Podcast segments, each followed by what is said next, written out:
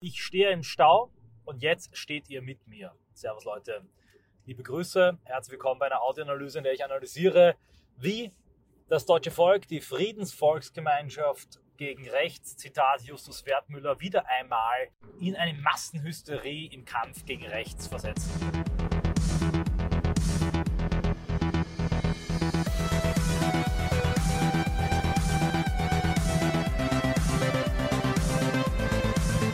Habe bereits in einer meiner beiden analytischen äh, Podcasts zu Potsdam Ibiza erwähnt und nachgezeichnet, Link in der Beschreibung, inwieweit und inwiefern hier eine Medienkampagne, ein Archetyp, ein Begriff eingestanzt werden soll und sollte, den man nur mal erwähnen muss und der dann eine ganze Kette an Assoziationen auslöst.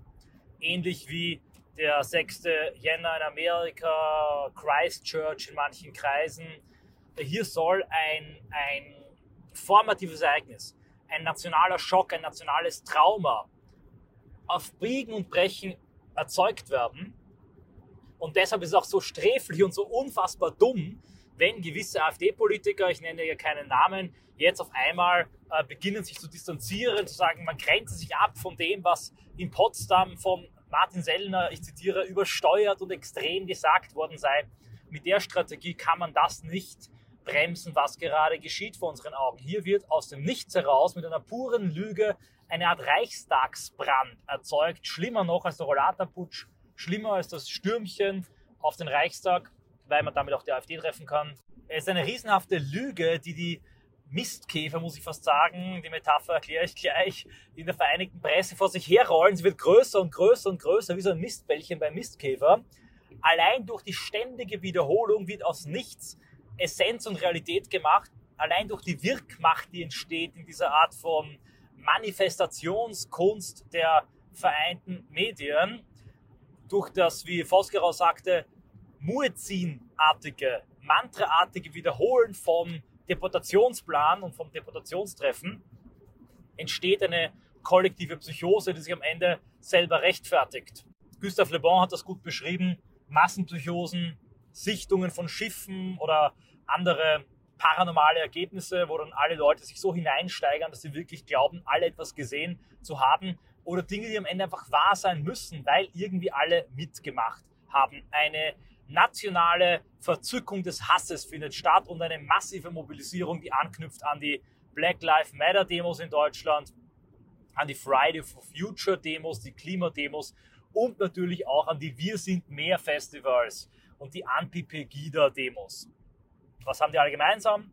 Von oben organisiert, von den Influencern, den Superstars, Instagram und dem gesamten ideologischen Staatsapparaten angeleiert und auch von der Politik erwünscht. Dazu findet eine Petition statt, die tatsächlich Höcke sein passives Wahlrecht entziehen möchte. Alles im Sinne der Demokratie. Was Herbert Brandl raunte vor einigen Wochen, habe ich noch als völlig jenseitig äh, wahrgenommen wird jetzt von diesem enthemmten Mob tatsächlich gefordert. Stell dir vor, du bist Höcke und weißt, dass eine Million Menschen in diesem Land der Ansicht sind, dass dir die Grundrechte entzogen werden sollen. Das findet gerade vor unseren Augen statt mit einer Mobilisierung, die mal 10, mal 15, mal 20.000 insgesamt doch das letzte Aufgebot äh, der Woken Armee, das letzte Aufgebot dieser Zivilgesellschaft auf die Straße bringt. Der Hashtag nie wieder ist jetzt knüpft direkt und sofort an das Framing von Korrektiv, nämlich die neue Wannsee-Konferenz an, weil äh, dieses Hotel angeblich in der Nähe des Wannsees gewesen sein soll. Ich sage angeblich, weil man immer irgendetwas findet, was irgendwie in der Nähe ist. Völlig bemüht und völlig lächerlich. Aber tatsächlich ist das natürlich eine perfekte Designerdroge, eine Designerdroge für den entsprechenden im Schuldkult konditionierten Deutschen. Potsdam-Ibiza ist also noch nicht der direkte Auftakt für ein AfD-Parteiverbot, mutmaßlich. In meiner Audioanalyse sprach ich ja von einer 55-prozentigen Wahrscheinlichkeit, könnte noch kommen, aber ist auf jeden Fall der Auftakt für eine Massenpsychose und eine antifaschistische Vernichtungskampagne dieser Oppositionspartei, die bis zu 15 Millionen Wahlberechtigte hinter sich vereint und im Osten bald ähm, zumindest relative Mehrheiten erringen wird. Nazis raus, das ist die Forderung und die Parole. Und wenn man das vergleicht, äh, die Forderung dieses enthemmten Hassmobs, der von oben gesteuert ist, der geistig nur in der Vergangenheit festhängt, während die Bauern um ihre Zukunft kämpfen und patriotische Parteien visionäre Zukunftskonzepte entwickeln. Die Forderung von denen bezieht sich auf eine große politische Gruppe, für die man nichts übrig hat, außer einen Vernichtungswunsch, einen Vernichtungsdrang. Und die einzige Debatte, die man zulässt, ist die Frage, wie man sie vernichtet physisch wie die Hammerbande oder politisch und gesellschaftlich wie der Cancel Mob. Wie kriegt man die AfD am besten klein? Was ist die beste Variante? Das einzige erlaubte Argument gegen ein AfD-Verbot ist im Mainstream welches? Klar, das könnte der AfD sogar noch nützen. Also das Verdikt, die Todesstrafe steht bereits fest. Debattiert wird nur mehr über die Hinrichtungsart. Nicht nur der AfD, sondern des gesamten rechten Lagers. Und da merkt man auch, den exterminatorischen Aspekt dieses Diskurses. Ich will jetzt gar nicht mit dem Haufen Scheiße von Strack-Zimmermann, mit dem Blinddarm von Bossetti anfangen. Wir haben das alles noch im Hinterkopf und nicht vergessen. Aber wenn Patrioten, wenn Rechte eine Politik der Remigration fordern, eine Abschiebung von Illegalen, ein Aufheben von Aufenthaltserlaubnissen von Kriminellen oder dauerarbeitslosen Nichtstaatsbürgern, eine Politik des Anpassungsdruckes und der ähm, Rückkehranreize für nicht assimilierte Staatsbürger, problematische Staatsbürger, Kriminelle, die tatsächlich geistig, kulturell, linguistisch in ihrer gesamten Identität sich gar nicht als Deutsche sehen. Ein Beispiel ist Islam LM, der ähm, verdächtige Gruppenvergewaltiger vom Schlachtensee, der in Berlin geboren ist, aber einen Dolmetscher vor Gericht braucht. Ja? Auch in diesem Fall hat niemand behauptet, dass man ihn einfach so abschieben soll. Aber selbstverständlich braucht es auch eine Politik, eine recht und patriotische Politik mit diesem, äh, dieser Verschleuderung unserer Pässe umzugehen, das Staatsbürgerschaftsrecht zu reformieren. Und das Bizarrste ist ja vor wenigen Wochen und Monaten forderte Nancy Faeser zum Beispiel allen Antisemiten zehn Jahre ex post den Pass zu entziehen oder einfach Familienmitglieder von Clankriminellen einfach so abzuschieben. Ähm, mit oder ohne Staatsbürgerschaft nur aufgrund ihres Familiennamens.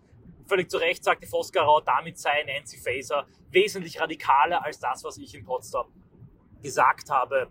Unser Plan, unsere Ideen, unsere Gedanken zielen darauf ab, Menschen, die nicht hierher gehören, die nicht hier sein dürfen, juristisch dorthin zu bringen, wo sie eigentlich hingehören, in ihre Heimat. Das ist nicht inhuman, es ist nicht unmenschlich, es ist keine Deportation, denn Deportation ist, wenn ein Mensch aus seiner Heimat vertrieben ist, Remigration ist laut Definition der Bundeszentrale für politische Bildung, wenn er in seine Heimat zurückkehrt. Unsere Lösung will also niemanden vernichten oder umbringen. Sie will Gerechtigkeit wiederherstellen. Sie will das Unrecht der millionenfachen illegalen Massenmigration, insbesondere durch Missbrauch des Asylrechts, wieder heilen, will Gerechtigkeit herstellen, Balance herstellen. Es ist kein aggressiver Akt, es ist ein defensiver Patriotismus. Man will keinen Imperialismus betreiben, man will niemanden seine Heimat wegnehmen. Man will einfach nur die Heimat, diese eine Heimat, wir haben keine andere, für unser Land, für unser Volk erhalten und darauf pochen, dass hier unser Volk, unsere Leitkultur das Vorrecht haben. Dagegen, der Hass- und Hetzmob, der hat kein Land, wo er Illegale hinschicken möchte. Der will keine Remigration von Illegalen oder von äh, Problemgruppen und Parallelgesellschaften. Er kennt für uns aufgrund unserer Haltung, unserer Idee, unserer Überzeugung nur die Vernichtung. Er führt einen exterminatorischen Glaubenskrieg gegen alles, was rechts und was patriotisch ist, durch. Und diese hetzerischen Aufrufe, die jetzt getätigt werden, die Lüge, die zigtausendfach verbreitet wurde, ich sage Déjà-vu damals mit Christchurch, Freund eines Terroristen. Diese Lüge ist lebensgefährlich für sehr viele Patrioten.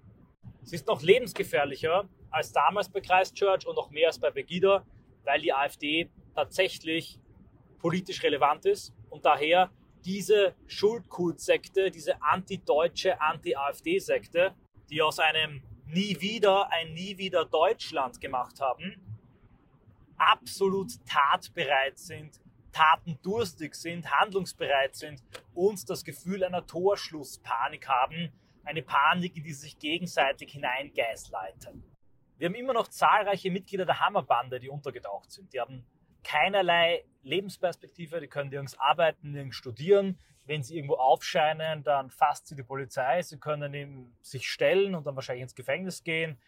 oder sie können im Ausland ein neues Leben beginnen. Oder sie können sagen, jetzt pfeife ich drauf, jetzt gehe ich aufs Ganze. Und das machen sehr viele Leute, die untergetaucht sind, insbesondere wenn sie politische Überzeugungstäter sind. Dann brauchen sie nur die Karrieren und Biografien der RAF und ihrer letzten Generationen anschauen. Dazu haben wir hyperradikalisierte Jugendliche, die sich gegenseitig eben genau in diese Endzeitstimmung hinein mimen. Und eins der beliebtesten Sujets und Parolen auf diesen Demos war, äh, wir können ganz genau jetzt beweisen, was wir getan hätten, wenn wir damals gelebt hätten. Die Wiedergutmacher von Raimund Unger wie aus seinem Buch gesprungen. Die Leute, die den nachholenden Widerstand gegen Hitler ausleben wollen, obwohl sie nichts zu befürchten haben. Was, und das hat ein, in einer internen Chatgruppe ein Bekannter von mir geschrieben, hätte ein 24-Jähriger, der jetzt mit einem Messer einen AfD-Politiker oder einen Aktivisten, der vom System als Feind und als böse geframed wurde, ersticht und tötet, zu befürchten. Natürlich käme er erstmal ins Gefängnis, vielleicht auch nur wegen Totschlag.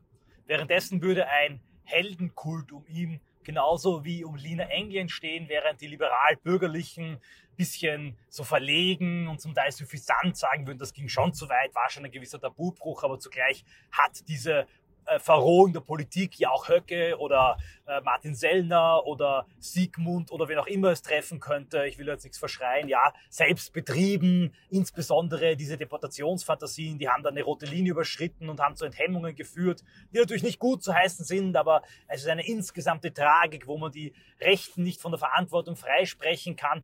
Die Artikel schreiben sich quasi, kann man sagen, von selbst. Der Typ käme dann ins Gefängnis, wäre dort eine Zeit und käme nach einigen Jahren wieder frei. Er würde sein Buch schreiben, warum ich äh, X umbrachte oder keine Ahnung, Killing Hitler, äh, über moralische Überlegungen, er würde selber gewandelt und gereift aus dem Gefängnis sagen, er hätte auch Probleme mit seiner Tat, zugleich sieht er die Gesichter von den Millionen, die er vor der Deportation bewahren wollte, etc. pp. Er würde in alle Talkshows eingeladen werden, er würde durch autonome Jugendzentren ähm, touren, würde da seinen Ruhm, seine Groupies, seine äh, Unterstützung genießen, irgendwo angestellt werden bei der Linksfraktion. Ja, genau diese Gedankengänge gehen jetzt wohl durch die Köpfe vieler schwer verstörter und vielleicht sogar gestörter junger Linksradikaler und Linksterroristen. Tatsächlich, wenn die Verstörung, die bei vielen Linken zutrifft, ihre Neurotisierung zusammentrifft mit einer echten Gestörtheit, die man braucht, um zum ähm, Attentäter und zum Terroristen zu werden, dann werden wir einiges erleben in diesem Rückzugsgefecht des Linksradikalismus und der antideutschen Schuldkultideologie. Denn die Radikalisierung, das Aufbäumen, diese inszenierte Lügenkampagne zeigt nichts anderes als ihre Schwäche und als ihr größtes Problem. Die Zeit, die Zeit ist gegen sie. Der Zeitgeist stößt sie ab. Sie haben keine einzige Antwort auf die aktuellen Probleme und Fragen. Auch die importierten Migranten wollen sie nicht und passen und taugen nicht wirklich als revolutionäres Potenzial. Die sind eher der Migrantengefahr und demonstrieren für Palästina und die Hamas. Und diese Schuldkultsekte verloren, völlig losgelöst von der Erde, schwerelos im Raum trudelnd, schlägt immer wilder und wütender und zorniger um sich weil auch sie natürlich zum Teil auch durch die Demografie, auch sie spürt das Wegfallen rekrutierbarer Nachwuchskräfte, Bio-Deutscher, weil sie merkt, dass ihre Zeit zu Ende ist, wird sie immer rabiater und immer radikaler. Ein in die Ecke getriebenes Raubtier ist besonders gefährlich und solche fanatischen Ideologen, die merken, dass ihre Zeit gekommen ist, die sind doppelt gefährlich. Also Leute, aufpassen, durchstehen, die Welle reiten, nichts ins Boxhorn jagen lassen, nicht der feigen Distanzeritis verfallen. Lasst sie toben, lasst sie schreien, lasst sie sich ausheulen in ihren kollektiven Urschreitherapien und irgendwann wird es auch ihnen zu langweilig sein und sie werden, ob sie wollen oder nicht, die Wahlerfolge der AfD, die Erfolge des gesamten rechten Lagers und den Erfolg, die Begriffskarriere, die erfolgreiche der Remigration miterleben müssen.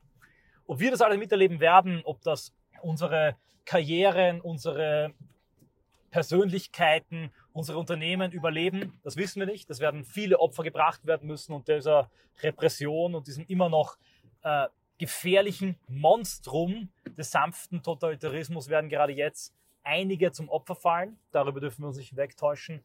Aber das Ziel und die Aufgabe, nämlich die Rettung unserer Heimat und unserer Zivilisation, unserer Demokratie und unseres Rechtsstaates, die ist das wert. Also nicht verzagen, auch angesichts dieser mobilisierten Masse an NPCs und Kämpfer gegen rechts. Das ist ihr letztes Gefecht im luftleeren, entpolitisierten Raum. Ich bin raus aus dem Auto und jetzt fiel mir ein, womit man das vergleichen kann, soll und muss. Es ist die Hetzjagd von Chemnitz 2.0 und in äh, hundertfacher Intensität. Auch damals wurde einfach massenhaft durch die Presse etwas behauptet, bis aus der Lüge eine Wahrheit wurde.